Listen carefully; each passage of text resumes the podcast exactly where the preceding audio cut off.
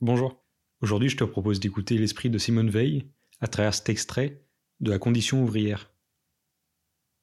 L'usine pourrait combler l'âme par le puissant sentiment de vie collective.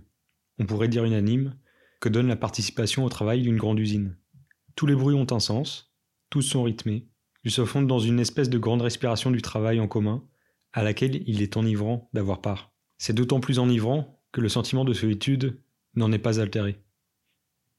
Il n'y a que des bruits métalliques, des roues qui tournent, des morsures sur le métal. Des bruits qui ne parlent pas de nature ni de vie, mais de l'activité sérieuse, soutenue, ininterrompue de l'homme sur les choses.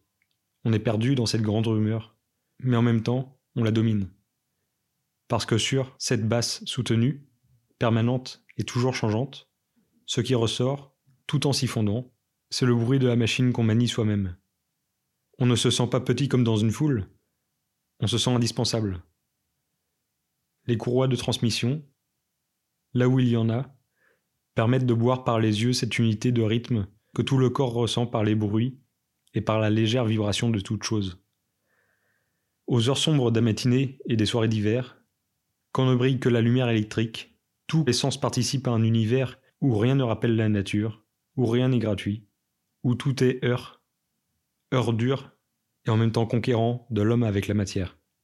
Les lampes, les courroies, les bruits, la dure et froide ferraille, tout concourt à la même transmutation de l'homme en ouvrier. Si c'était cela, la vie d'usine, ce serait trop beau. Mais ce n'est pas cela. Ces joies sont des joies d'hommes libres. Ceux qui peuplent les usines ne les sentent pas, sinon en de courts et rares instants, parce qu'ils ne sont pas des hommes libres. Ils ne peuvent les sentir que lorsqu'ils oublient qu'ils ne sont pas libres.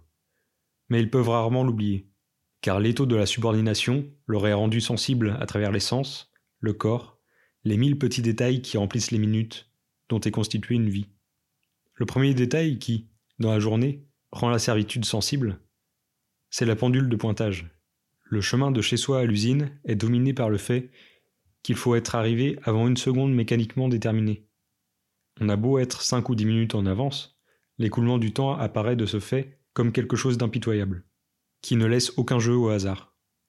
C'est, dans une journée d'ouvrier, la première atteinte d'une règle, dont la brutalité domine toutes les parties de la vie passée parmi les machines. Le hasard n'a pas droit de citer à l'usine. Il y existe, bien entendu, comme partout ailleurs, mais il n'y est pas reconnu. Ce qui est admis, souvent au grand détriment de la production, c'est le principe de la caserne. Je ne veux pas le savoir. Les fictions sont très puissantes à l'usine. Il y a des règles qui ne sont jamais observées, mais qui sont perpétuellement en vigueur. Les ordres contradictoires ne le sont pas, selon la logique de l'usine. À travers tout cela, il faut que le travail se fasse. À l'ouvrier de se débrouiller, sous peine de renvoi. Et il se débrouille.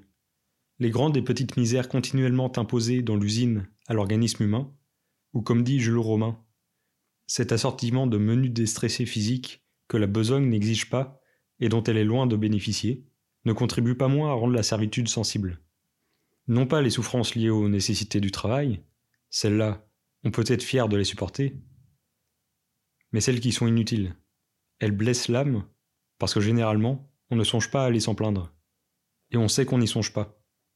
On est certain d'avance qu'on sera rabroué, et qu'on encaissera sans maudire. Parler serait chercher une humiliation. Souvent, il y a quelque chose qu'un ouvrier ne puisse supporter. Il aimerait mieux se taire et demander son compte. De telles souffrances sont souvent par elles-mêmes très légères. Si elles sont amères, c'est que toutes les fois qu'on les ressent, et on les ressent sans cesse, le fait qu'on voudrait tant oublier, le fait qu'on n'est pas chez soi à l'usine, qu'on n'y a pas de droit de citer, qu'on y a un étranger admis comme simple intermédiaire entre les machines et les pièces usinées, ce fait vient atteindre le corps et l'âme. Sous cette atteinte, la chair et la pensée se rétractent comme si quelqu'un répétait à l'oreille de minute en minute, sans qu'on puisse répondre Tu n'es rien ici, tu ne comptes pas, tu es là pour plier, tout subir et te taire. Une telle répétition est presque irrésistible. On en arrive à admettre, au plus profond de soi, qu'on compte pour rien. Tous les ouvriers d'usine, ou presque, et même les plus indépendants d'allure, ont quelque chose de presque imperceptible dans les mouvements, dans le regard, et surtout au pli des lèvres, qui expriment qu'on les a contraints de se compter pour rien.